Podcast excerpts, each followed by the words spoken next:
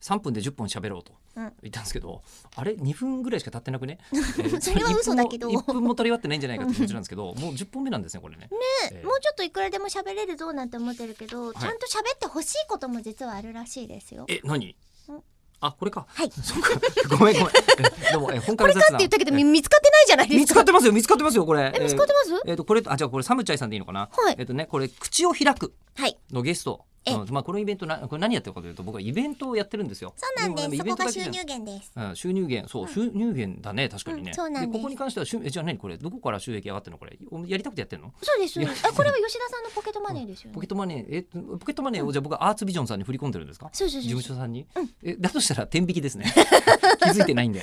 じゃあ取っ払いでもらっていいですかね。取っ払いですか。天 まあ秤それ置いといてえー置いといてうん。でまあこのイベントはなんかこうあのえー僕らがえーなんか雑談したい、はいなんか喋れそうな人たちを呼んで、うんえーでその人たちにゆっくり話を聞こうよっていうのうをん今度は6月の25日にやりますよと来てくださいよとはい。いうようなことのために本来行われているそやうつななんんでですすよね。結構ね面白いんですよえーお。どどなたう出がた来てくれるかによっうてん全然話がどう転がっていくかもわからないし、そうなんですよ今はちょっとラジオ向きに私テンション落としめですけどえーはあ当日はね、えもう脳みそがずっとしびれてる感じもう楽しくてえ大丈楽夫しくて大丈夫なんかあの別室に医師とか控えさせて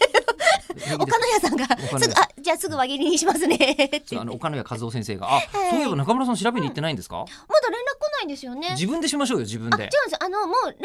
取っててこっちのその研究体制が整ったうらんご連絡しますっていうところで今忘れてっ話からきっと、えええ本当えはえじゃあちょっと連絡していきましょうもう一回ねつ,、ええうんつっついてみまえすえっていうふうに、うんこういろんな可能性についてこれねちなみうんに2回目に出てくれた東大教授の岡野谷和夫先生っていう人がうん中村さんを見てこの人の脳には何かあると、ええで言葉を研究されそうてそいうそるうそうそう、はい異常だと、ええいうことになりまして ちょっと見てみたいって言ってくださって見てみたいってことに私もじゃあ見てもらえるもんだったらばとそうそうそうそう、うんでその話は確かに面白そうだし次回以降の話にもつながるから、ぜひ行ってきていただきたいんですけど、えーラジオネームサムチャイさんは、はいえーゲストさんが、えー特にこれといって尖ったところのない、えー私のような一般人だった場合、えーどんな風に聞かせるもの面白いものに仕上げていくのでしょうか、みたいな